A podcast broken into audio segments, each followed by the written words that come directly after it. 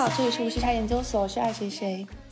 大家好，我是科科。今天要聊一个非常轻松愉快的话题，我整个人也都 兴致勃勃，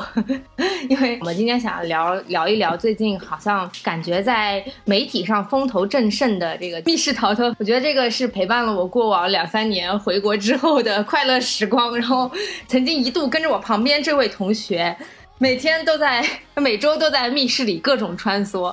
嗯，对，所以今天正好借着这样一个机会，然后我们来聊一聊，就是呃，密室和剧本杀这个风口到底是怎么起来的？然后年轻人为什么这么热衷于玩这些呃东西吧？要不然请我们嘉宾先自我介绍一下。那个大家好，我是小贾同学，然后是科科的朋友，嗯。经常一起会玩一些剧本杀和密室，然后呢，作为科哥的朋友，也是无时差研究所所的这个忠实听众，是吗？啊，对对对，是的，是的，这个没有质疑，是 不是？不是不是，就就是是我在车上放的，然后你聊聊了一些 话题，确实很感兴趣，而且就是会追溯之前那个好多期，对，是这样的，真的，我听过历史很多期的。好的好的好的，放过你。对，今天聊这个话题。就立刻想到了我身边的小贾同学嘛，对，然后小贾同学跟我说我还有一个大神，然后我说快快快来快来快来一起来，然后他说这个大神已经玩过两百多场密室了，我当时听完之后就震惊了，我第一反应是这得花多少钱啊？来，让我们那个大神先自我介绍一下。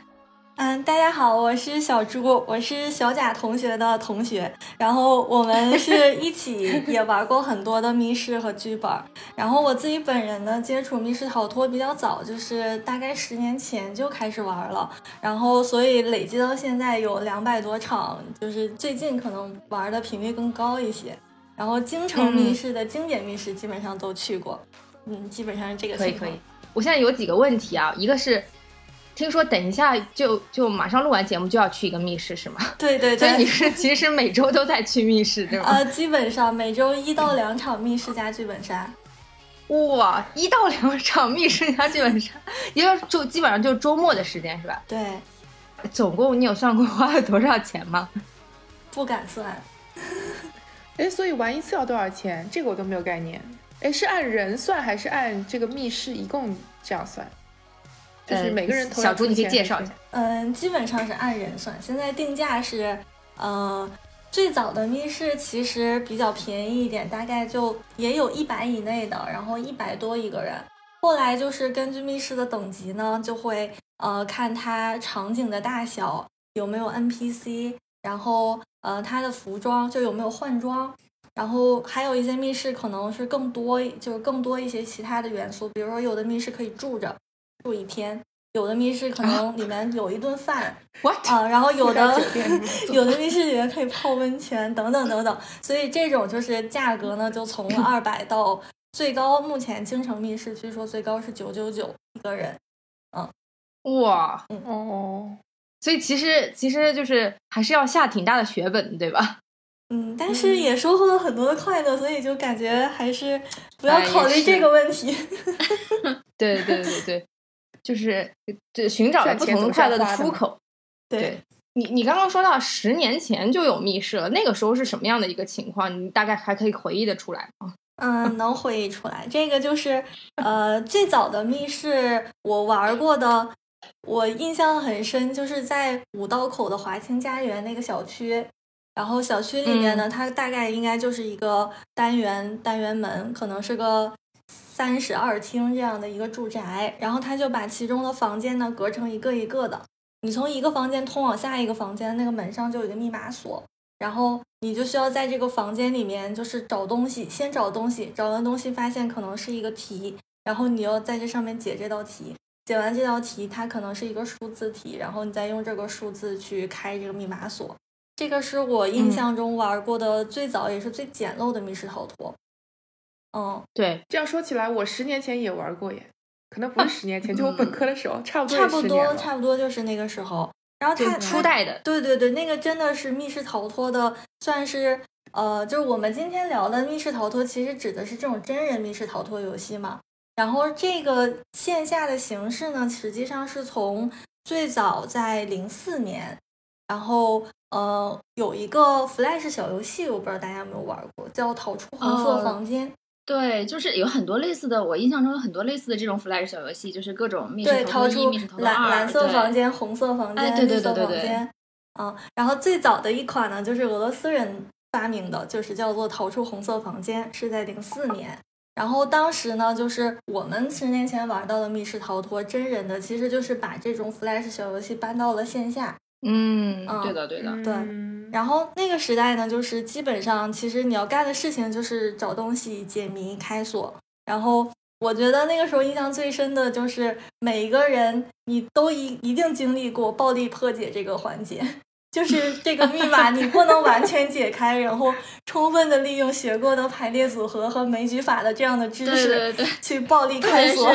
特别是我印象中，就是很多密室，就是玩到最后，就很多人玩过之后，有一些那个锁可能已经不太好，对，就有一些痕迹，然后那个锁也不是特别好用了，然后就经常会 发现，就是出现其实没有解开密码，但是锁开了的情况。对对对，那个时候算就是排列组合算的特别清楚。对。那个时候其实是比较多的，就是类似于偏机械密室的，对吧？就还机械我觉得还我觉得那个时候还有到还不算机械密室，对，那个时候我管它叫就是叫就是开开锁时代。开锁，纯开锁是吧？对，对，就是因为其实有提到刚才有提到那个 Flash 小游戏，其实 Flash 小游戏里面，当时我觉得那那里面的道具是比较丰富的，就是它会有一些什么锤子、啊、剪刀之类的道具，但是就落到线下实体，其实我觉得有一些是很难实现或者是很难重复的，所以它最简单的一个实现方式就是把所有的地方都上上锁，然后你用上锁来，呃，就嗯用解锁来解谜这个密室，就是一个最简单、成本最比较低的一个复制方式，我是这么觉得的。所以当时可能密室的初代，我我印象中也是这样，就是刚上大学，大概十年前玩的是这种密室。对，而且就房间很少，好像就这最多就两三个房间吧，对吧？然后开在什么写字楼里面，嗯对我记得我玩的很多是这种的。对，那看来我也是在十年前玩过的。对，大家都是很早就入坑的。对聊起来大家都是老玩家了。是，然后后来密室其实就发展了，是纯机械机械时代，对，嗯对对，，机机械时代大概是对这个呃机械时代，当时我印象比较深，就是呃应该是就在学校附近，然后好像是苏州街那边开了一家欧米之家，然后整个机械时代呢，它其实呃是时间上大概是二零一二年的年底，就是十月份左右，然后有这么一一群之前的解谜爱好者，就可能之前是比较爱玩这种线上解谜游戏的，然后他们呢成立了一个协会，就是这样一个联盟组织，叫做中国密室逃脱产业联盟，就是 EGA 啊。嗯这么这么我我们现在早就有这个对对对组织了，，当时是由一群爱好者就是组织的，但是现在这个组织其实已经变成了就是商家跟玩家之间的一个平台。嗯，但是早期的时候呢，是有这么一个产业联盟，然后就有大批的这种爱好者呢，他们根据就是自己的专业和兴趣，然后开始就是建这种就是有高科技感的密室，也就是我们之前就是在玩的那种机械密室。机械密室里面其嗯实还是没有 NPC 的，然后它主要呢是靠一些机关呀，然后触控呀这些呃形式，然后让玩家在里面去自行解谜。然后那个时候的密室，我觉得就是大家体验普遍觉得比较好的，就是机关的灵敏度，呃是非常重要的。如果是机关不好使，这个密室就不好玩儿。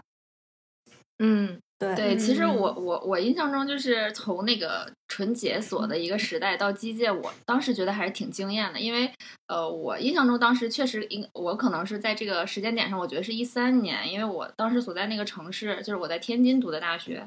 嗯、可能当时就是我玩的第一个机械密室应该是那个也是一个连锁的，可能北京、上海或者是天津就 X 这种先生呃，对对对，就是嗯 X 先生这个密室，然后因为之前玩的可能都是那个解锁的嘛，然后这种解锁其实你玩的多了会有一些疲惫，因为它模式比较单一。然后就玩到机械密室，哎，发现就是哎不用解锁了，你用一些操作可以去解开一些机关，就当时觉得还蛮惊艳的，就印象比较深刻。对，对，当时我觉得就是机械密室给我们当时带来最大感受就是，你觉得你可能进入了那种魔法世界。就因为我们我们哦这个年代应该都看过《哈利波特》嘛，然后当时感觉在机械面试里面，好像你就是进入了这种哈利波特的世界一样，就你手一挥啊，你摸一下呀，可能它就变化了。然后还有很多空间的那种转换，就是就是一些非常大型的这个门开了关了这种，感觉，然后你都不需要用钥匙，就是手一挥就可以了。然后当时就觉得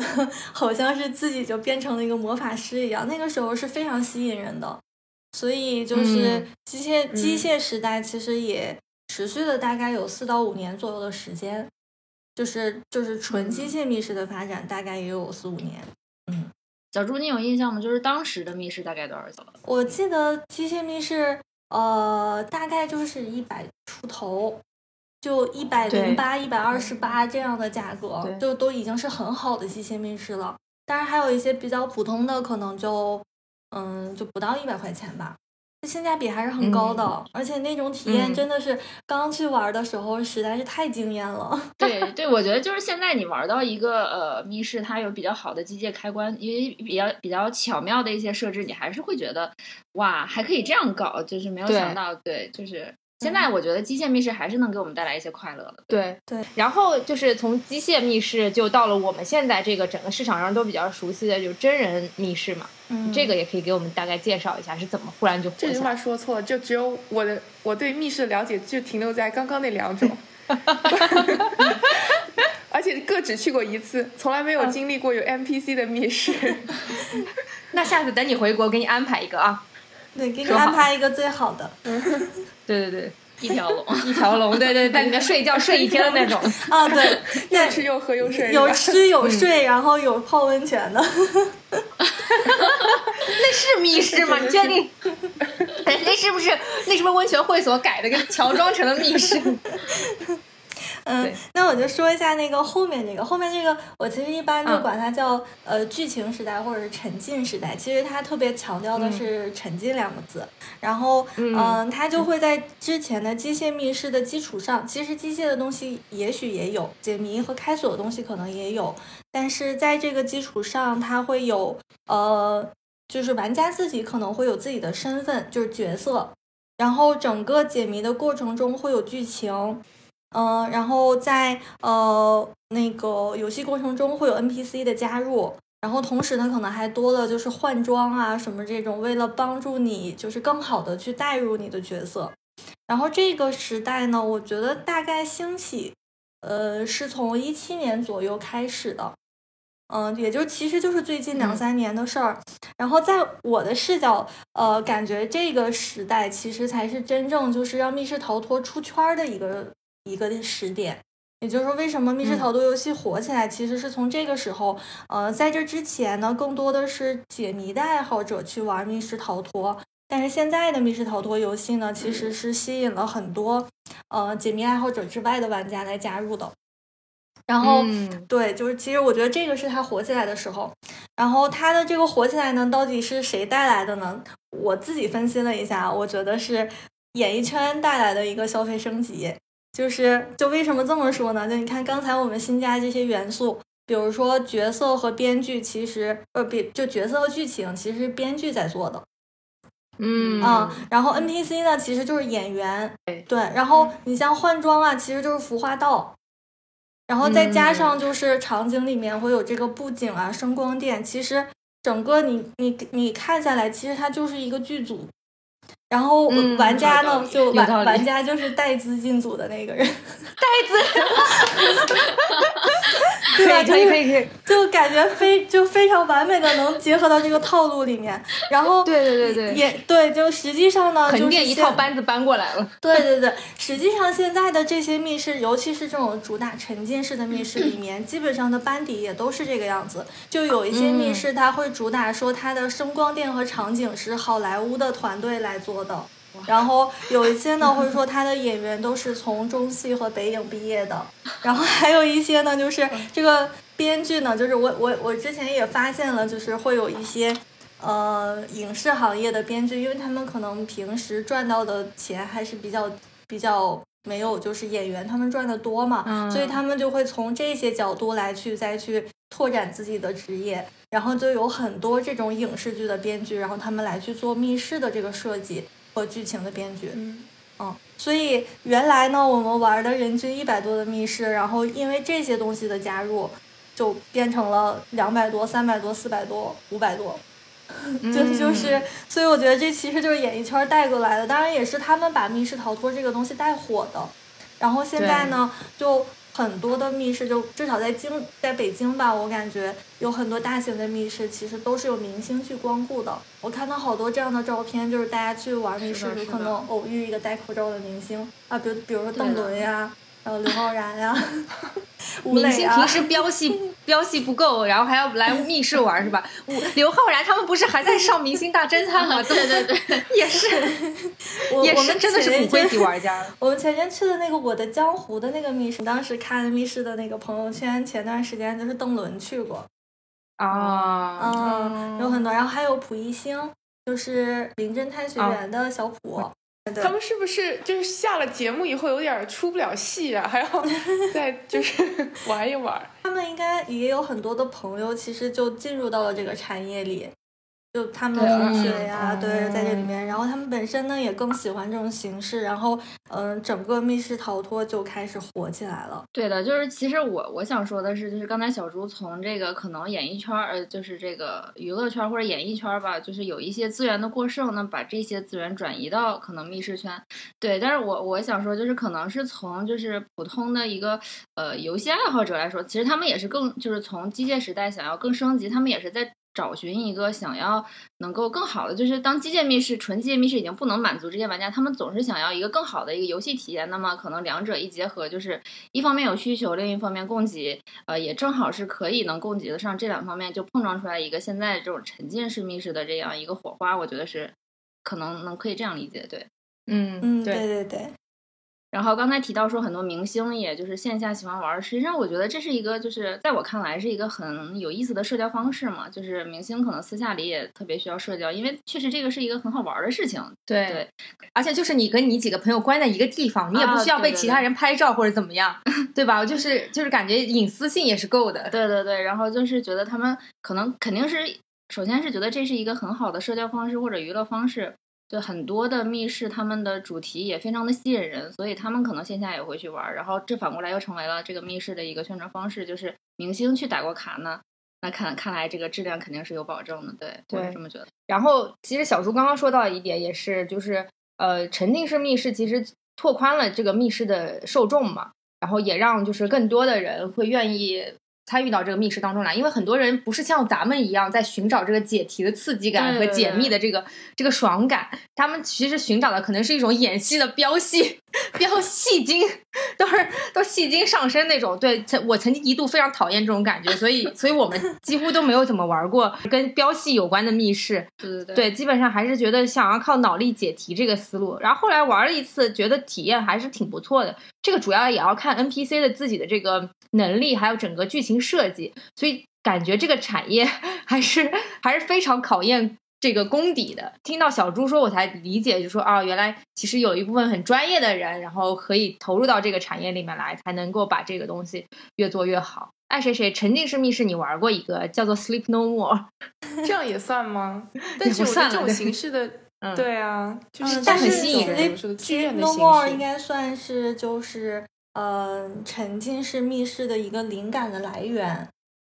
哦，嗯，就是我我在玩沉浸式密室之前，其实就很久之前是呃接触这种沉浸式戏剧，是在那个就孟京辉当时出了一个叫《死水边的美人鱼》。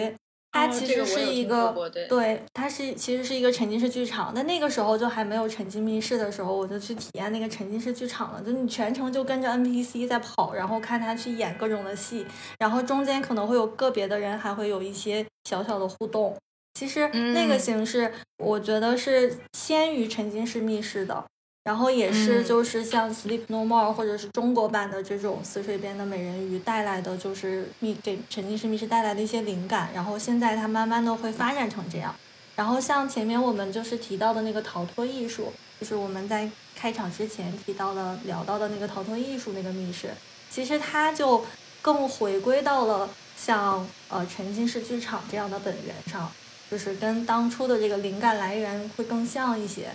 它的形式。嗯，对对对，就是呃，我我听小猪说，我觉得特别就是呃有有点感触。是我突然想到，其实密室逃脱它本身最初设计这个游戏的时候，肯定也是就是呃，希望你能够就是真的把自己沉浸到一个房间里，然后你真的是想要逃出这个房间，然后才去做的一系列解谜的活动。那最开始可能是技术受限，或者是呃，就是资本受限、资金受限。那最开始可能就是只有这个解锁的环节，然后慢慢的有一些机械的。那最后发展到就是跟这个密室的本源，最开始这个密室设游戏设计的初衷，呃，更贴近的肯定是越沉浸，大家的体验感会越好。嗯，又又回到了这个密室，我觉得最开始。是不是 出发的地方？对，就是有有能力去提升的时候。对对对，我觉得这点说的很有道理。就是如果说只是单纯的解谜的话，其实你在哪里都可以，你没有必要关在一个屋子里，然后去把那些锁。VR 眼镜，我曾经一度觉得我的 VR 眼镜可以解，就是可以可以有这个游戏用起来。对，可以用起来。对对，但我觉得你们说的这种 NPC 比 Sleep No More 有一个突破，就是还是有一点不一样。是 Sleep No More，其实你的沉浸是你要不存在，就是每个人都要戴戴面具，你跟 NPC 其实的他交流是被动的，就是你不能主动的去怎么样他，就是你还是要由一个旁观者的角度来观看这个这个戏嘛。但是现在密室逃脱的话，你要去想办法去跟他交流，对吧？你要想办法套出点信息。我不知道，我只是听起来感觉是这样的一个过程。你说起来就像是玩过的一样，假装的非常对，说的非常对。然后现在就是，嗯，沉浸密室呢里面就是一个嗯比较重要的评价指标，可能就是标戏啊，或者说 NPC 接戏接的好不好。然后其实这个呢，它对于这个演员的考验可能会更高一些，因为很多时候呢，他没有办法去按照剧本去演。就是你会发现，呃，玩家什么样的都有，就是调戏你的也有，然后凶的也有，然后可爱的也有，然后不理你的也有。对对对，然后你要想办法去接住各种各样的戏，这个难度其实比你在横店的剧组里去拍一个戏，有一个 有剧本的、有台词的要难很多。难一些。对，所以现在年年轻的演员们，就特别是现在就是像呃中戏啊、北影啊这些在校生，嗯，他们其实，在在校的时候就很愿意来这种密室里面去体验，就一方面对自己是一个锻炼。对对。嗯，然后一方面他可能通过这种方式，对于自己演绎的角色，其实会有更多的想法，就是他会在跟玩家互动的过程中，对自己演的这个角色会慢慢塑造塑造起来一个有世界观的角色。嗯，所以有很多演员现在，特别是年轻的，就是当然也可能是因为演艺圈现在难度也，嗯，怎么说呢，反正竞争比较激烈吧。然后他们有很多人愿意投身到就是密室的这个行业里。哦，原来都是专业演员，这是叫 respect。就我跟你讲，就是我觉得他们每天应该也挺烦的，就是每天面对的这么多人来 来这个密室，每个人都好傻叉，就是而且他还要对着这群人演不笑场，对，我觉得真的好难啊，就。就那次我们几个人一起去那个密室，就我们完全就就整个我们有点状况之外，说实话，就是我们很少玩，就是带 NPC 的，所以就没有什么经验，没有什么套话或者是经验，也不知道该怎么这个流程要怎么 Q 下去，然后就 状况之外，我觉得这个 NPC 也挺无语的，他要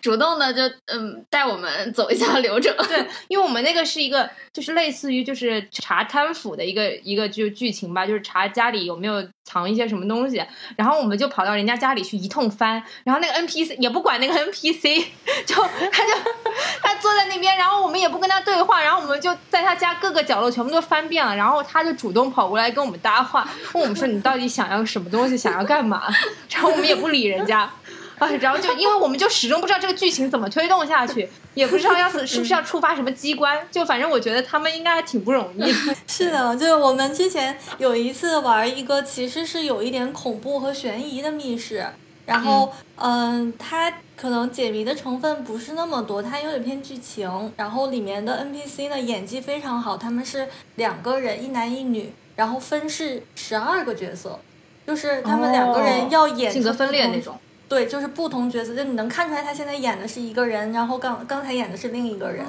演技非常的好。但他本身是一个悬疑，然后到最后呢，会有一个类似剧本杀这样的推凶环节。然后，但是呢，由于我们这一帮人实在是太，嗯，怎么说呢，就是挺二的，然后也挺，就是就大家挺挺挺逗逼的这种，在那个恐怖的气氛里，就生生的把 NPC 逗笑场了。然后，然后 NPC 玩就成了一个欢乐本儿。对对对，那个 NPC 后来开始就跟我们进行了各种欢乐的互动，然后到最后 复盘的时候，复包括复盘的环节，因为那个那个那个密室呢，它在复盘环节还有一个非常巧妙的设计，就是其实在复盘的时候游戏还没有结束，然后所以它复盘环节也跟我们进行了更更加欢乐的互动，然后以至于到欢乐就到这个结束之后，NPC 向我们表示了说，他其实心里就是最大的愿望就是想做一个喜剧演员，然后现在只是在哎呦密室里面锻炼自己的演技。然后我们跟他说我们是欢乐喜剧人剧组的，他居然都信了。我我想说，你们的演技也是很好的，就是 就是玩多了这种就是沉浸的带标戏的这种密室，是不是自己的眼界有所提升？对，对，就其实我我本身也是一个解谜爱好者，然后我玩沉浸的也是最近两年玩的比较多。以前我跟我跟你们刚才说的一样，就是我也比较偏爱解谜的，就对于有什么 NPC 啊、剧情啊、演绎这些不是很感冒。然后对的，的，慢慢的，我我我印象中一直那个小猪是我们原来玩这种解谜的密室的大神，就是 Carry，就是 Carry 就是什么全场谜都能解开。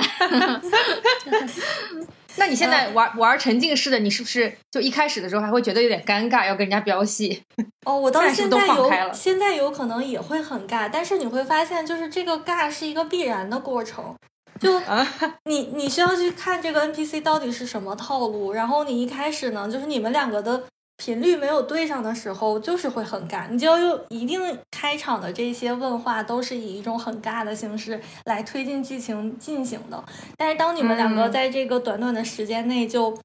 对上了暗号的时候，就是找到了相对的频率的时候，这个游戏就开始变得很有趣了。然后，其实我觉得沉浸的这个密室，就是玩儿多了，只是说能让你更快的找到这个沉浸的这个节奏，然后但是嗯是无法避免你跟一个又很奇怪，然后又不是一个在现在时代里你又不认识的一个人，然后一开始要跟他去说话，还要去透任务，这种情况就是这个这个尴尬是很难避免的，就是一般一开始都会有。然后你只要怎么想办法，怎么让自己尽快的沉浸下去就好。就是我们聊到这个标系的这类密室，就是我突然想到，就是现在密室就是进化到这种呃沉浸式，然后有一些演呃大家可以互相演戏的这个形式，为什么就是能持续不断的吸引更多的人进来？是因为呃很多之前玩密室的人可能是纯解谜爱好者，但是现在很多加入密室的人，就是现在这种。所谓高端一点的密室的人，很多是呃戏剧爱好者，或者他自己在生活中觉得就是可能有点无聊，他需要呃对对他需要有一个平台去能让他哎演一下戏啊、对，我我不知道我这个想法可能是不是是不是是不是对了，是不是有这种有一些人抱着这种心态去进入抱着演戏的心态去，对，他是呃很喜欢跟那个就是 NPC 去交流、去互动，然后去呃体验一下在现实生活中不能体验到的一些东西。就是我不知道小猪有没有了解，我是因为在有有一次在那个点评软件上看到一个密室的一个呃点评，然后这个这个点评的人他是呃会就是找那种已经成熟的密室啊，这种在这个基础上去再去定制这个剧情，就是他。玩过这个原原版剧情以后，他觉得这个剧情在哪儿，他可能自己有个有一些呃有一些那个剧情的想法，然后有一些 NPC 的想法，就机关还是这些机关，然后他会去跟老跟密室的这个老板去呃再升级一下剧情，就这个剧情是为他定制的，就是他自己可能会写一个本儿，大概是这个意思。哇，对就是，我有有这样的我还是玩家，很惊艳的。对，就是当时看到，我当时是在那个点评软件上，就是想要看一下这个密室的评价怎么样，然后就突然扫到一条这样的点评，我也是打开了我的认知之门。以前没有想到还有这种，那这种收费好像我看他的意思就是他可以包一个场嘛，就是就是我这一场这个定制一场多少钱，然后然后这个就是他带他的朋友来玩，或者是。呃，以以以其他形式了，然后可能还会再给 NPC 一些红包，或者是每个 NPC 如果演得好的话，嗯每个 NPC 要额外加多少钱，然后再给密室老板多少钱，大概是这样这样一个形式。我不知道小猪有没有了解？有了解，就是现在有一些密室就是可以提供这种定制的，然后，嗯、我知道就是有人，比如说在密室里求婚的、过生日的，然后就通过定制这些、对一些特殊的环节或者是剧情，然后来达成自己的心愿啊，就是有这样的。然后还有一些玩家呢，就是嗯。类似于那种角色扮演的演绎类的密室，然后他们首先可能会先多刷这个密室，刷很多次，因为他会发现自己就是他会刷同一个角色，然后一遍一遍的，比如说刷三十次，然后来去看自己这个角色的人物，他会在整个故事里面都会发生什么，就是因为你每一次做的选择、做的任务不同，可能他的故事都会不一样。他就会一直刷，然后用自己这个角色呢去跟不同的 NPC 对话，然后发生不同的故事。后来我有一次就是在后场的时候，就听到一个这样的三十刷玩家，他是三十刷只刷一个角色，然后他他就拿着自己的这个角色去跟里面的 NPC 两两个人在谈论这个故事，然后就是讲戏啊，这其实已经不是戏了，我觉得就是一种代入吧。然后再讨论他们这个人物和人物之间应该有怎样的故事，然后或者是应该再有什么样的设计。哦，我当时听了很久，就听他们一直在讨论这个事情。我当时就觉得真的是，呃，发自内心的一种热爱吧，然后才会去三十刷同一个角色，而且可能还会继续刷。就是当时我只是听到他那个时候是三十刷，他之后应该还会继续继，就是继续他的这个角色的故事。哇，这个是。这个这是骨灰级，对，这这是更更加执着于这件事情了，对。但是这个其实也带出来一点，就是现在这种真人 NPC，它跟之前机械解谜有一个比较大的区别，是在于机械解谜你可能玩过一次就结束了嘛，对，因为你知道这些机关大差不多都是这个样子了。你玩一百次都是，对你玩一百次都是这样子，你也知道应该怎么解。但是呢，你真人 NPC，其实你跟这个人不同的互动，你说不同的话，你可以存在着多刷多次刷的可能。这是为什么像 Sleep No More 这种大家也会玩很多次，就是因为你你每一次进去的时候，你的那个可能性跟之前都是不一样的，因为人和人之间的互动，它其实是有非常大的不确定性的嘛，对吧？所以这个其实等一下可以聊一聊商业模式，就我觉得这个可能也是促使很多人不停的去二刷、三刷，甚至刚刚你说的三十刷的一个一个一个原因吧，对，还蛮赚钱的，嗯，对，突然觉得还蛮赚钱的，对。嗯，就是我刚才说到这个，就是很多人会去定制密室嘛。确实，我觉得就是在很多人他有这种演戏的这个需求，或者是他想要通过呃，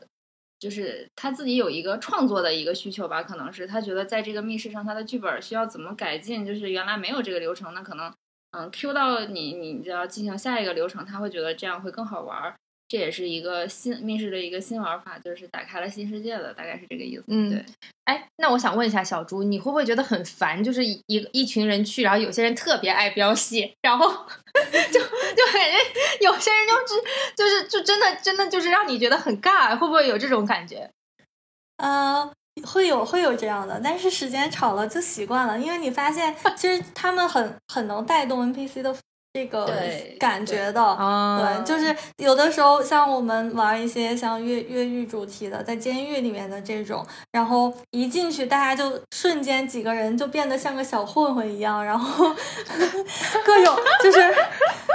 那个走路也不好好走了，然后膀子也歪了，然后说话的时候眼睛也不正着去瞅人家，你一下就被带入到这个环境里了。虽然你觉得就。刚刚进场的一刹那，你觉得这个人很尬，但是你很快就是结合着场景啊，结合着其他的 NPC 啊，你很快就被带入到这个情绪里面了。其实他们挺可爱的，就是勇于这样去飙戏的人，他们确实是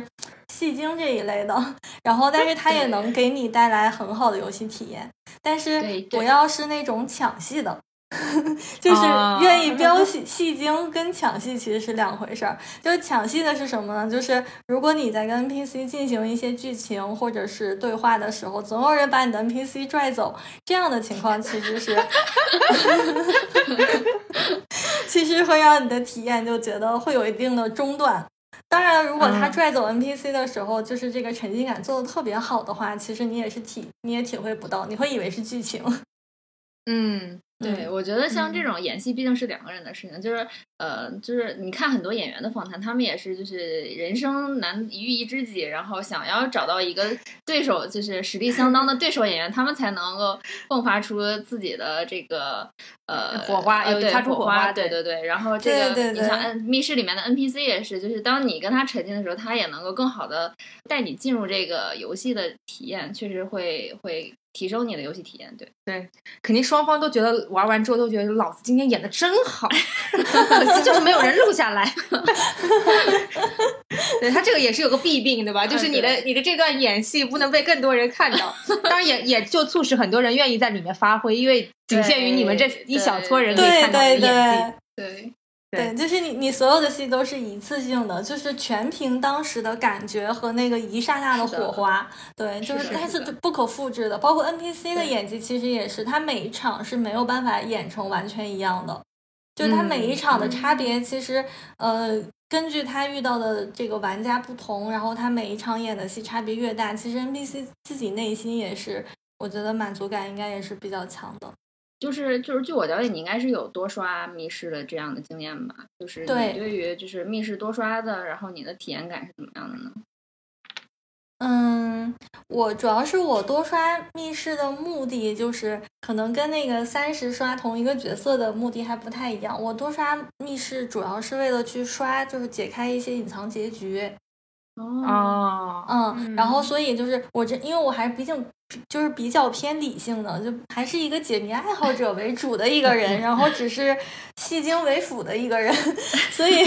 我去多刷大部分是为了去打开隐藏结局，然后会在进入这个密室之前先复盘上一次的密室都要做什么，然后做好这一次进入密室的规划，就如何快速的完成前面已经完成的任务，然后去呃尽量的去解开那个隐藏结局。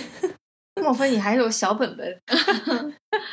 像像像你应该会就是记录一下每次密室都玩了些什么吧？我不，我一般都是没有 没有把它写成文字的习惯，所以大众点评里看不到我的点评。对你刚刚说到这些隐藏剧情、隐藏结局什么的，你觉不觉得这个是商家设置的消费陷阱？对，就是期待你去二刷，对，或者三刷，嗯，是不是也是商业模式的一部分呢？是，就是刚才我们提到那个商业模式，就是说，其实现在密室，呃，他想赚钱的话，如果只是靠老的，就是刷一次就结束了，再也没有办法去玩的这种情况，其实是，就是是他赚钱的一个一个天花板吧，就是对他是一个限制。然后，所以很多密室就开始研究，我怎么能让玩家多次来刷。然后在这方面呢，就是隐藏结局其实是多刷密室的第一个尝试，就是最早的一个尝试。就是他在设计密室的时候，呃，设置了多个支线的，然后多个结局以及隐藏结局。其实当时在第一次接触隐藏结局的这个密室的时候，我没觉得他是为了赚我的钱，是因为他设计的实在是太好了。就是他把隐 隐藏的这个故事跟他整个密室背的背景。然后剧情就相当于你一个密室的故事，其实是有两条线的，就一条明线，一条暗线。现在大家常说的就是一个表结局，一个里结局，其实是就是一种比较常见的隐藏结局的形式了。就是你这个密室至少有两个结局，然后一个呢就是你表面上看到的这个样子，整个故事，然后谁是好人，谁是坏人，谁和谁是一伙的，但实际上它背后会隐藏着一个更大的一个背景故事。然后这些人呢，可能不是你表面看到的那样，然后实际上他们背后有一些新的秘密，然后就是你完全不会觉得他是为了赚你的钱，然后就扔扔了一个隐藏结局放在那里让你去刷，就完全不会。然后这个就是设计的很好的一种多刷密室的形式。然后另外一种多刷呢，就是呃，这个就不是隐藏结局了，它可能更偏向于呃角色扮演类的这种沉浸式密室。就是你有一个，你作为一个人物嘛，然后进入到游戏当中，然后你会跟不同的 NPC 之间有接触，但你站在哪一方呢？可能这个对你对于你整个的人物的结局都是不一样的。嗯，就这个是另一种，就是目前也比较火的多刷密室的，就是一种设置的方式，就是说它是通过一个丰富的呃建立了一个世界观，然后人物人人物和人物之间有。嗯，各种千丝万缕的联系，就你可能跟每一个人物之间又不太不太一样，又不太一样，让你体验不同的人物这样子，对对。然后就可能你在这这个两个小时之内，你跟某一个 NPC 之间的好感都刷的比较高，或者你帮他做了一些什么事情，或者你捡到了一个什么关键的东西，然后它都会导致你自己在扮演的这个角色到最后会。呃产生一个不一样的故事。就是这个是另一种多刷密室的形式。嗯，对，嗯，一边闭，对，对，对，对但这个其实就可以讲到这个密室的这个商业模式，它到底是一个怎么样的一个情况？因为其实跟很多这个密室的老板有有过简单的沟通，好像前期投入成本都会非常高，是吗？如果这种比较好的沉浸式密室的话，嗯，其实呢，现在就是在这个密室逃脱联盟里面有很多合作的商家，就是现在已经有嗯很多，嗯很多企业其实在介入，就是整个密室的产业，然后会形成这样一个产业链。比如说，有一些是专门负责搞定 IP 的，嗯，就哦是类似于像、呃《釜山行》啊，就这种丧尸的，就是它会挂着像什么《仙剑奇侠传》呀，它会挂着各种嗯对这种，他们会专门去负责搞搞定 IP，对，就是有哦公司专门运作 IP，然后有公司专门搞密室装修，就是他就会嗯给你做布景的。然后有一些公司呢会专门做这种机关，就是他们会进各种机关的这种材料，嗯，然后、嗯呃有一些呢就是专门的这种设计剧情的和设计环节的这样的工作，就是这些其实都有。也就是说，如果你现在想快速的去做一个密室出来，可能已经不再像是前期那种就是成本很高，然后你需要自己花很多的事情方方面面的去做了。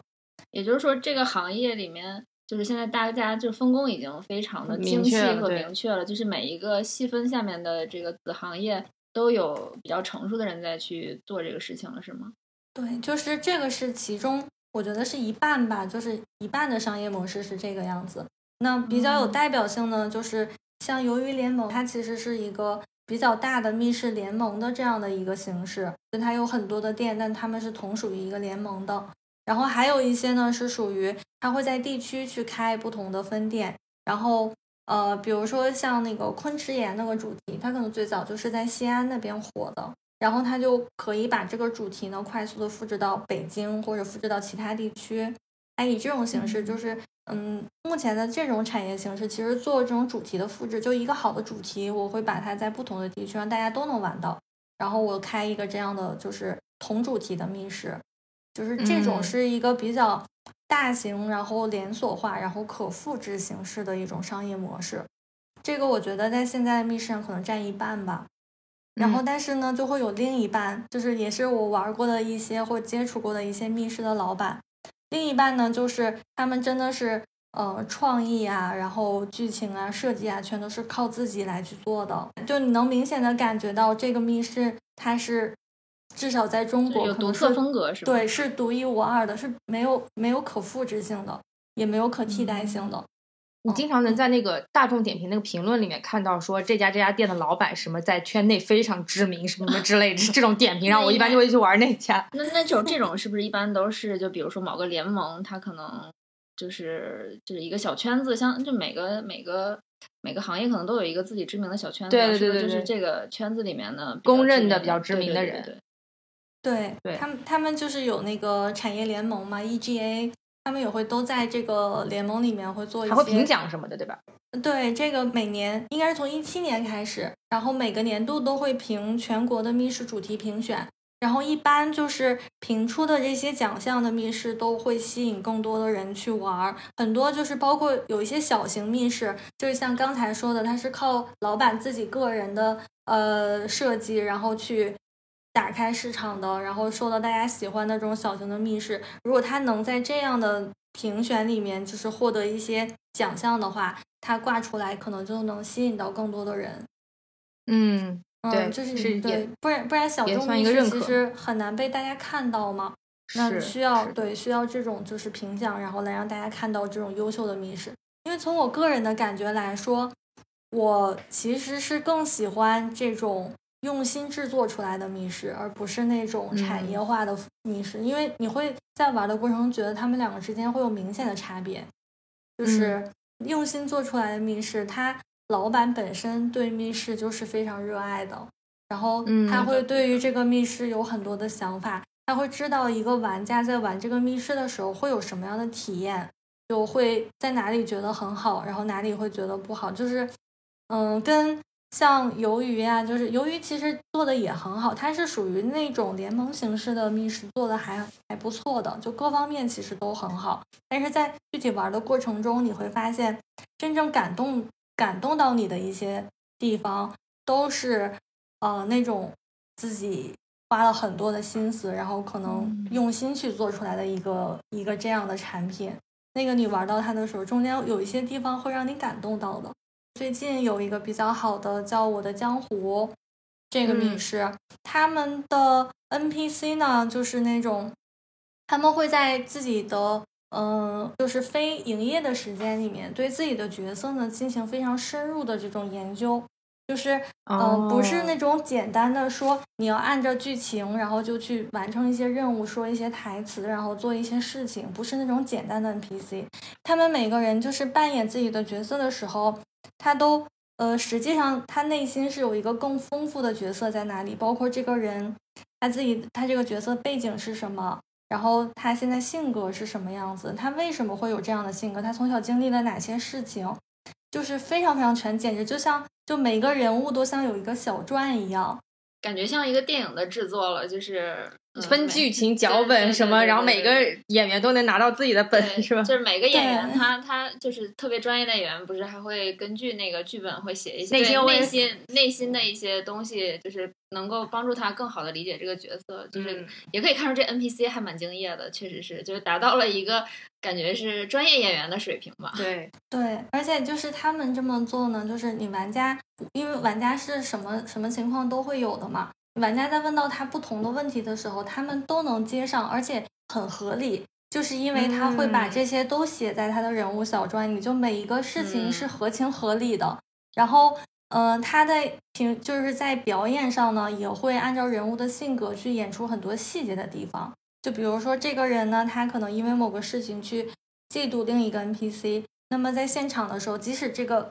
这个演员站在角落里，你会发现他的眼神、他的表情，在对在看另一个 NPC 的时候就很不同。那个时候你会觉得就是太真实了。那个是我玩的嗯感觉沉浸嗯就是最好的一个密室。就当时我我真的是等我玩完了出来，我感觉我回味了好久，就是当时就有一种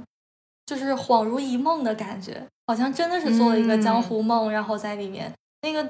嗯，就我发现很多就是也很优秀的密室 NPC 也能接戏，但是没有达到这种程度。它背后就是用了，真的是会花十倍、嗯二十倍的功夫，然后才能达到这样的效果。这真的是会被感动到。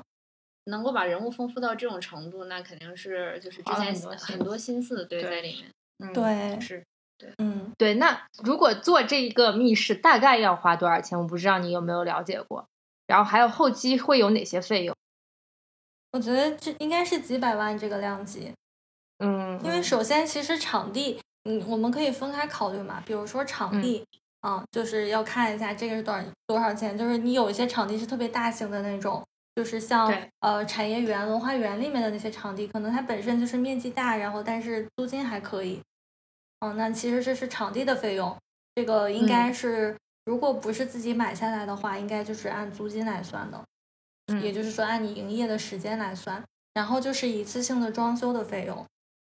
嗯，装修的，然后加上道具的这些，我觉得，嗯，应该也是其中的一部分吧，就是也比较主要的费用。然后在之后呢，其实就是呃运营的和 NPC 的这个演员的费用。运营呢，就是说你可能需要一些前台客服，然后包括呃复盘的这些讲解的人，当然有可能中间是互相有重叠的。那这嗯部分人的工资，然后加上演员的工资，其实这个应该是整个密室的就是成本的主要的组成。嗯那嗯加起来，我觉得几百万是前期的一次性投入，可能几百万吧。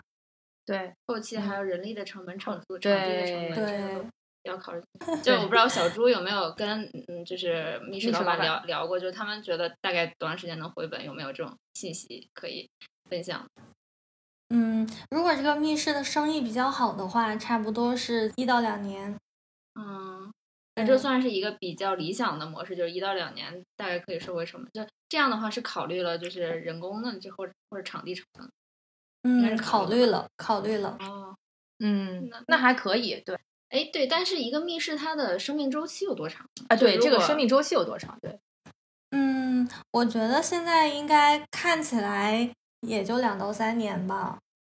哦，就是经典的密室会不会更久点？我觉得其实对老的经典密室最大的挑战，无论你再经典，你也没有办法去阻挡这个新生的密室做的比你更好。嗯，所以它它的生命周期不会嗯太长。嗯，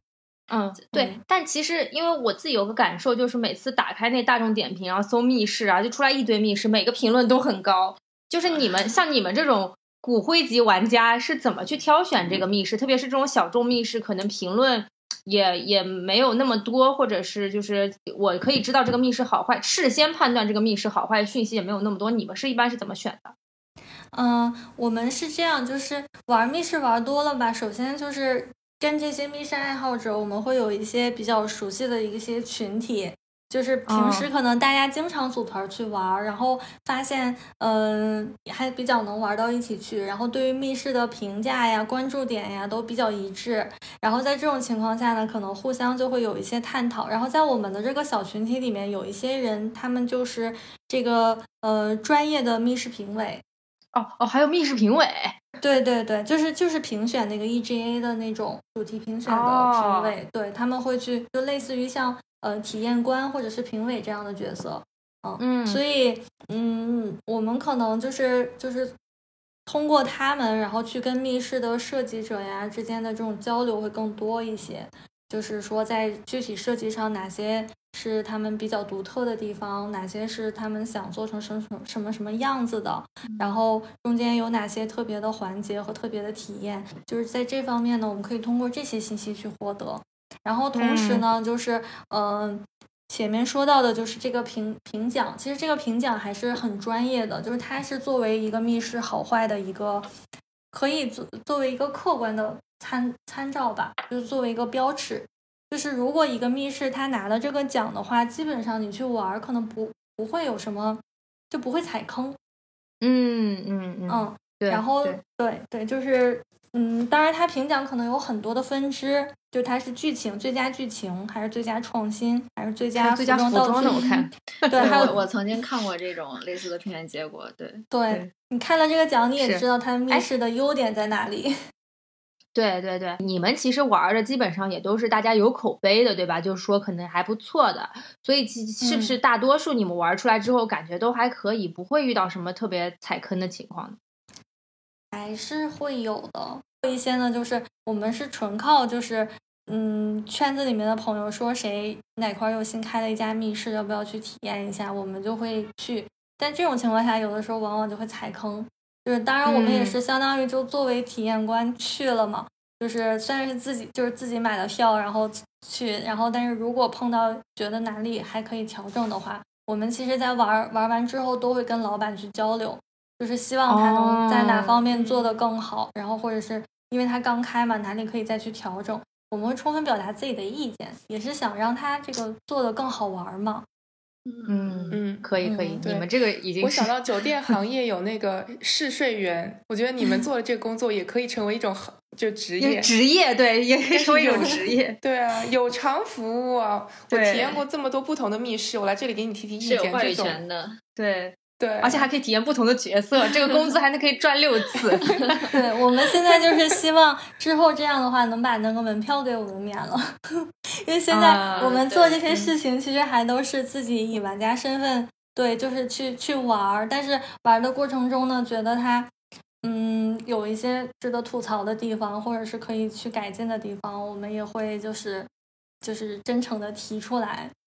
嗯，对，其实就是因为密室有一个比较 tricky 的东西，就是在于它你事前是不知道到底会发生一些什么东西，你甚至连 NPC 的个数都不知道会发生，呃，就都不知道会有多少个。所以我觉得我刚刚也在想说，像我们这种普通的玩家，如果去去可能初初次踏入密室，或者是没有玩过几次的话，可能一个参考标准就是像小猪刚刚说的那个评选的那个那个标准，对吧那个可能作为一个可能相对于行业的金标准，然后可能就是至少可以让你就是不不用不用，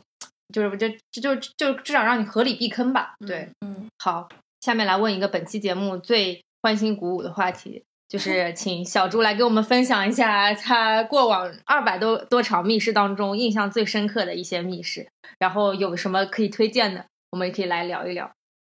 嗯，印象最深刻的就是我我说一下，我我一般被密室会吸引的，因为你在不没就没玩它之前，像刚才说的，其实我们虽然会看一看评论呀，了解一下口碑呀，但是实际上，其实前面密室在吸引我们的过程中，它会有很多像噱头一样，就是我们每个人其实都是被它的噱头所吸引的。对，比如说它是有什么 IP，像哈利波特呀这种。然后《仙剑奇侠传》呀，然后或者是最近你看过的什么电影，它被就比如《芳华》呀，就是类似于这样的，就你开始会被它吸引。然后，呃，或者是这个密室的一些特别之处啊，比如它里面有吃的呀，然后像前面说的，就是你要在那住一宿，然后或者是呃，这个中间有什么极限运动啊 等等，类类似于这样的。对，其实我们所有的人都是会被这些东西去吸引的。是，然后，呃，那从吸引我们的这个角度来说呢，其实就密室就会有一些不同的，一个是靠 IP 来吸引，一个呢是靠主题来吸引。主题呢，就比如说它是恐怖的，或者是盗墓的，或者是丧尸类的，或者是古风的、仙侠的等等，就是这些其实是啊，包括搞笑的也是其中的一种主题。就这个是一些分支，然后剩下就是它里面的一些奇特的元素。比如说能泡温泉，然后有火锅吃，然后等等的，就是这些。然后对对，然后最后呢，实际上是你被吸引了之后，你在密室里面去体验，你的体验很好。然后最最终留下印象最深刻的呢，其实不只是前面说到的那些噱头，而是这个密室真的你能感受到它，嗯，做的特别有诚意。嗯。嗯，然后才会留下很深的印象。嗯，所以，嗯，你看我们从哪个角度来说？比如说，我们我们可以先讲讲噱头。对，我们可以先讲讲比较好玩噱头，什么住一天的和那个泡温泉吃火锅的，看看是到底是个什么何方神圣。住一天的，就是呃，它应该是它的密室发生是在凌晨。所以呢，你你去了那个密室之后，你可能先要在那里吃一顿晚饭，但是它是有场景布置的。然后呢，晚上你就回到了房间躺下了。然后在夜里两三点钟，突然之间一声惊响，一些，对对对，把你从床上弄醒，然后诡异的事情就发生了。就是这个就是住一天的密室。哦啊，是真的是住了一天吗？是真的是住，真的真的，就是它是它是有房间的，就是你每个人而且每人一间哦。对，然后恐怖的事情就是从房间里开始的，这么吓人。这个对于心理承受能力还蛮蛮对啊。大概半夜几点钟的时候把你们叫醒的？两三点吧。啊，也就是说现在很困，然后还要在那解谜。对对对，然后你大概玩到就是太阳升起的时候，然后感觉非常的困，通了个宵一样。所以它其实解谜的元素不会太多，不会太难，因为大家脑子都不是很清醒。你本来从睡梦中被吓醒，其实就挺 挺懵的。对，就感觉被睡梦中被吓醒，已经耗了一大半的精力了。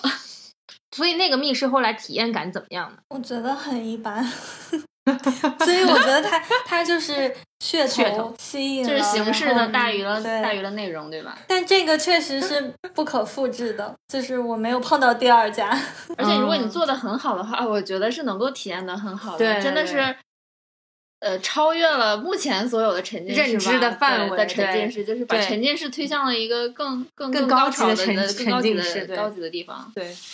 那我们来讲一讲，就是能吃火锅泡温泉的那个是什么？这个比较感兴趣，哪哪个能吃饭？对对对，我们我们来说一下，就是美食，因为我本身是比较容易被密室里面的好吃的所吸引的。然后，呃，最早在密室里吃东西，我我第一次在密室里吃东西呢，是有一个叫做《最后的晚宴》，它当时呢是奥秘之家，就是在因为奥秘之家原来是一个机械时代密室非常非常著名的一个密室的牌子。然后，但后来进入了沉浸时代呢，他当时尝试了一个转型，就是类似于密室加狼人杀的这么一个形式。然后，相当于呢，有三个夜晚，就是大家其实是以晚宴的形式聚在一起，然后需要投票票出一个人，类似于这样的形式。然后在那一场呢，是我第一次在密室里面吃东西，因为它有一个晚宴，但是他吃的东西就是一些比较简单的，就是碳酸饮料和一些小小吃，就是旺旺仙贝啊之类的这种。嗯，然后从那个时候开始呢，就会有大批的密室里带这样的呃吃东西的。那比较简单一点的是小卖部级别的，就是呃特别呢，这就特别容易出现的是一些回忆类的这种主题，就比如说八十年代的学校，就是会让你穿越回八十年代的学校呀，或者是当时的那个学生时代呀，反正就是八零年代的那种感觉。一般这种它就会呃在一些特别的场景里面，比如说像学校的小卖部。或者有一些呢，就是一个锁着的小卖部的柜子，你还你想吃到里面的东西，你还需要自己先解谜开锁，找到钥匙才能吃到。好，然后里面通常准备的呢，都是一些就是我们这个年代的，就是就是北京的小孩在小的时候吃到那些零食，什么牛羊配，然后、哦 无花果，嗯，就。这一类的零食很多。然后有一些比较经典的，其实就是吃大餐的。嗯。吃大餐的呢是以前就是那个和平饭店，它是有一个正式的西餐，但和平饭店我我们哦。没最终没组成，就是一直想去，但是因为它那个规格很高嘛，然后一直想去，嗯。但是就嗯最后都没有去成。但它里面是有一顿就是这样的西餐的，哦，嗯，这是多然后少人的？呃，我记得是十二个人，然后，但哦是很开心的是，和平饭店的原班人马，他们最后在今就是去年的时候，然后又新开了这个《我的江湖》，其实是哦，和平饭店是不是现在已经没有了？对，就是他不做了是吧？刚才说的那个《我的江湖》那个密室的人马，其实就是原来的和平饭店，然后他们现在换了一个新的主题。然后《我的江湖》里也有吃的，是暖锅羊肉，啊，而且他做的很好，就是他不是他，因为他为了怕有那种卫生问题嘛，但是嗯他们这边会为你涮好这一份羊肉，然后用一个小盒，用个小纸盒，一次性的纸盒装着，然后你自己嗯加麻酱啊、加料啊去吃就行，他就按这一份儿来算。哦，哎，我有一个疑嗯问，就是我之前因为我没有体验过这种里面有吃的的密室啊，嗯、哦像这种呢，因为嗯，像一个密室整个它的时长可能就呃两个小时左右嘛，刚才聊到，就是嗯光吃会不会那东西对，就是会不会影响？一是如果你想特别好的玩这个密室，你肯定就是不是会没有特别多的时间或者精力去吃东西，对，但是你要是 想吃东西吃回本儿呢，那可能你的密室体验又会比较差，会不会有这样一个问题？应该是吃不回本儿的。所以这个时候就一定要做好攻略，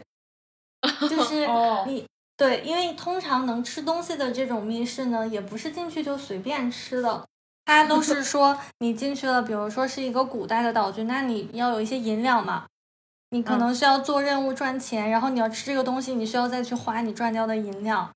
嗯，哦，所以其实你是需要权衡，就是你在呃消费享受上跟你完成最终完成任务上之间做一个权衡。那通常呢，就是在这种下面，就是它都会有一个特别花钱的地方，但是那个如果你做不到的话，可能你赚的这些钱不花就没什么意义了。就还不如吃吃喝喝。对，这就是一个策略，就是你你来这个密室其实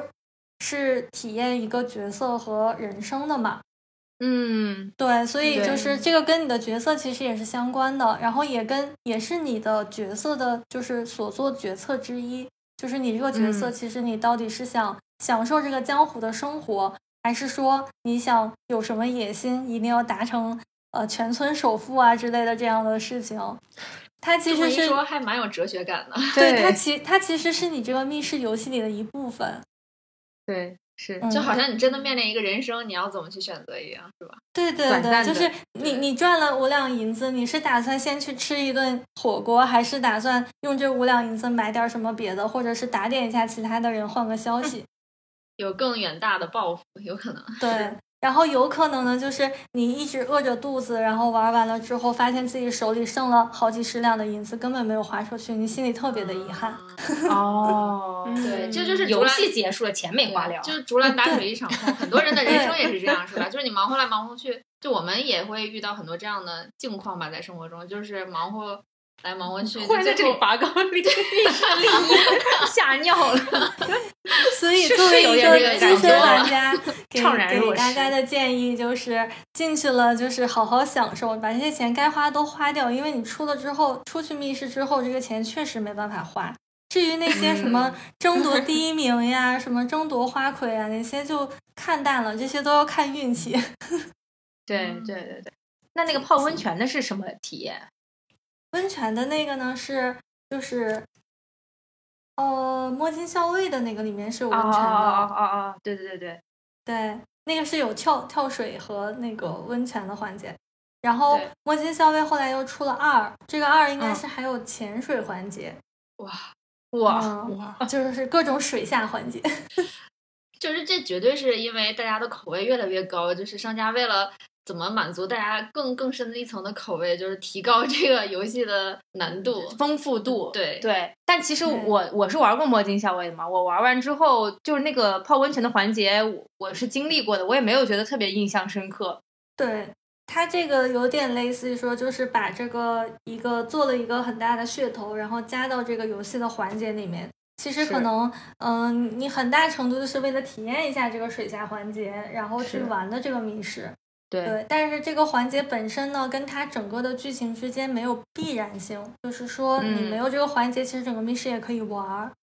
嗯嗯嗯嗯，还有什么你们觉得比较好的，也可以推荐给大家？嗯，首先呢，我就是一定要放在最前面来说的，就是搞笑的密室，因为我觉得搞笑密室是现在整个就是密室行业里面其实特别特别少的，因为大家知道恐恐怖的密室你到处都可以找到，然后像，呃古风的密室呢，其实也很多，只是说好不好玩的问题。嗯，但是如果一个好玩的，呃，又搞笑的这种主题的密室，其实是真的很少，而且很难做。嗯，然后所以我一定要第一推荐搞笑密室都。回去带我玩啊！哦，没问题没问题，都给你安排上。有两个，一个嗯是叫、呃魂斗龙，魂斗龙应该是一九年的获奖主题，还是一八年的获奖主题，我忘记了。反正是一个嗯是拿过奖的。然后我在他拿奖的那一年去玩过，当时真的觉得那个密室说不上哪里好，但就是很搞笑，全程都在笑。第二个呢是也是一个搞笑密室，叫博物馆奇妙夜。然后，嗯，它就是一个类似于就是回到那个八十年代的那个学校的那个感觉。嗯，嗯，里面只有一个 NPC，但是那个 NPC 非常的棒，就全靠这个 NPC。对，就是这两个都，因为我觉得搞笑密室真的是密室界中真的是稀有，但是如果做好了就是经典的一个类型。是，而且你去了之后，你会觉得全身心都是放松的，就这两个小时的钱花的就是值。您正在收听的是无时差研究所。无时差研究所是一档横跨中美的播客节目，我们分居在大洋两岸，邀请各行各业的同龄人一起讨论时下中美的诸多社会现象。虽然每周都要配合着时差，以远程连线的方式录制节目，但我们每周的更新无时差，因为我们知道每一期的认真对待都会传递给世界各地的你们。如果你喜欢我们，欢迎扫描微信打赏码，或者使用爱发电给我们送来你的心意。详情请见本期节目的文字介绍。谢谢大家。最后来，我们来问一下美国的小伙伴，感觉听了一期节目了，感感觉在美国很沉默啊。对，为什么这个东西在美国就还是是因为你不知道呢，还是因为就是美国确实没有什么？我们也可以，如果有知道听众，也可以就是留言告诉我们，跟我们互动一下。对对对，对，但整体来说的话，美国同学们他们到底在玩什么呢？美国也有密室逃脱吧，但我觉得一直没有这么火。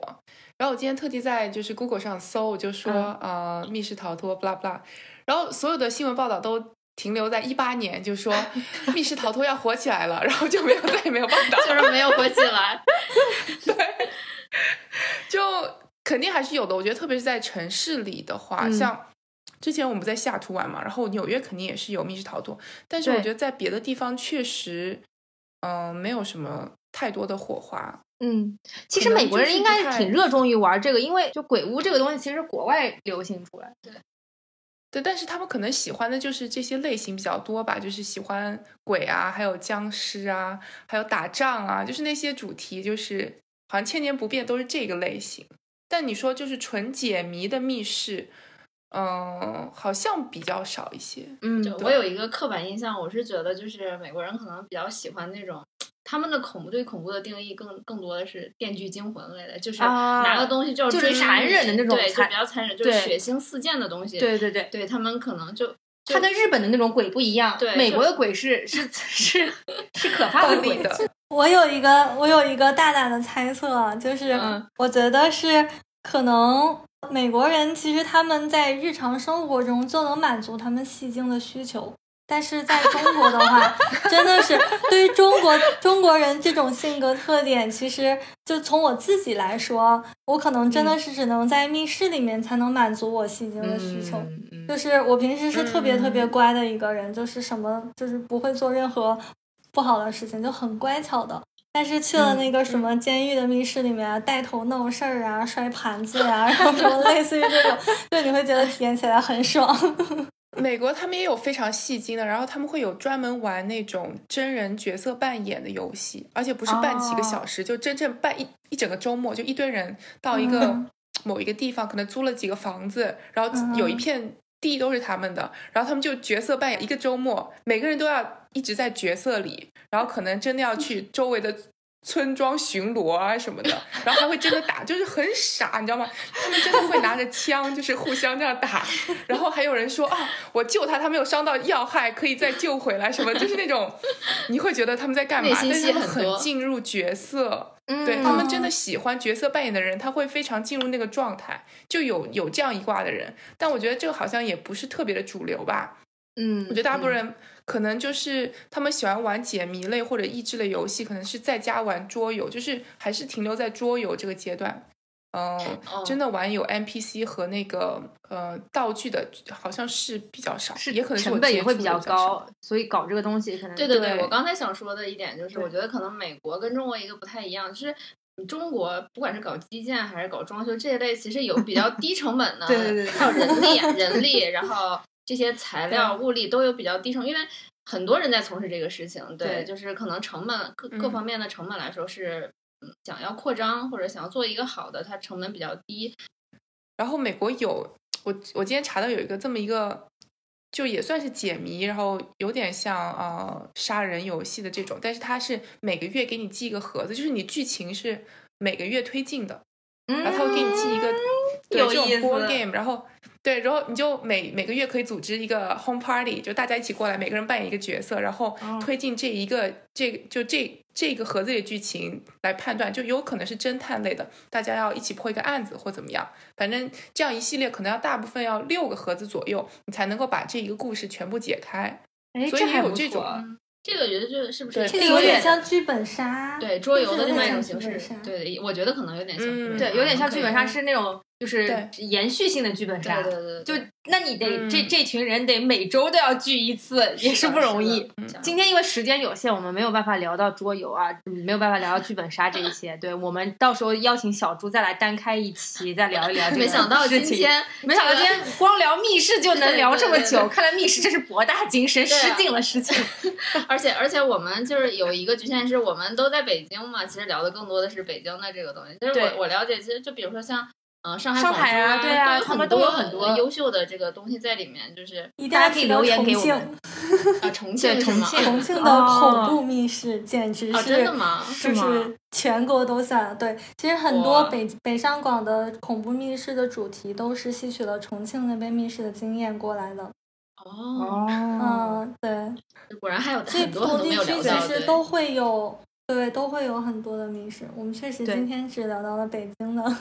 对对对对，所以欢也欢迎大家把自己玩过的、觉得非常不错的、印象深刻的密室，可以在我们节目下面留言，推荐给其他听众朋友们。对，或者是如果有真的有太多想聊，我们可以 再聊我们可以再聊一期。对，对我我们就呼唤爱谁谁回来，然后给爱谁谁安排上一期密室，戏精 本精。今天非常开心，聊了一期我自己很感兴趣的话题。虽然我知道爱谁谁同学就有点摩拳擦掌，因为这个密密室逃脱最近几年就是听下来，其实他也经历了一些就是更迭吧。然后包括一代、二代、到现在的这个沉浸式的三代，我觉得也做得越来越好，大家的体验感也越来越强了。然后也成为了像我们这种社畜年轻人日常工作之外休闲娱乐的另一种。呃，释放自我的方渠道吧。对我最近问很多朋友，你周末干嘛？然后很多朋友都会回答说，我会去玩密室逃脱啊什么之类。我觉得其实是一种挺好的，也也还蛮健康的一种方式。对，蛮健康的一种社交方式。对我回老家就是有时候带我妈去玩当地的密室，我觉得我妈非常热衷。对，好 fashion，对，好 fashion。可能对于他们这个年龄阶段的人，这个也是一个比较全新的一个体验。然后。解谜类的，可能他们比较喜欢动脑子，或者也也适合于他们就是不断动脑啊，然后也也不断学习，就也不会得浪费会觉得什么开心，你会觉得都就会很开心，然后会觉得因为那个还是机械类的嘛，然后我妈又觉得就是挺挺开心的，对，所以我觉得就是以后这个说不定这个密室发展方向可能还是什么老中青三代融合的这种 趋势，对对对，可能也会有，对，就是嗯，父母也可以一起加入到这个中间来。我觉得，我觉得这个东西本身好像是没有什么特别大的年龄界限的，只是在于你愿不愿意释放自己的天性。每个人可能内心都有一个戏精，或者你有没有就是机会去接触这个东西？像像可能阿姨就是要不是你带着去，她不会去，不一定会去体验这种东西。如果一旦体验觉得很好玩，哎，他可能就是在他身边的朋友，他们可能也会自己组团去。我觉得这是一个很好的东西。对，今天非常感谢小朱和小贾同学参与我们的节目，然后也期待就是之后我们可以有更多关于桌游啊，然后关于剧本杀的更多的探讨。非常开心有这样一个节目，辛苦了，非常非常开心能上能上木美的节目，超来那今天节目就到这里了，谢谢大家，拜拜，拜拜。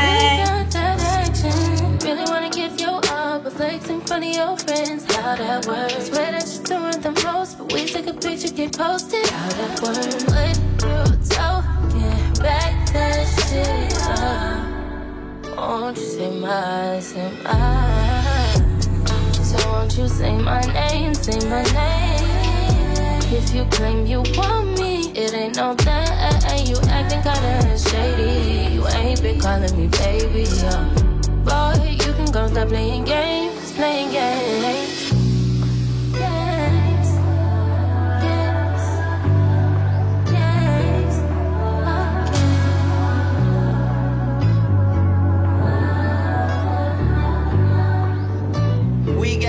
standing on a train.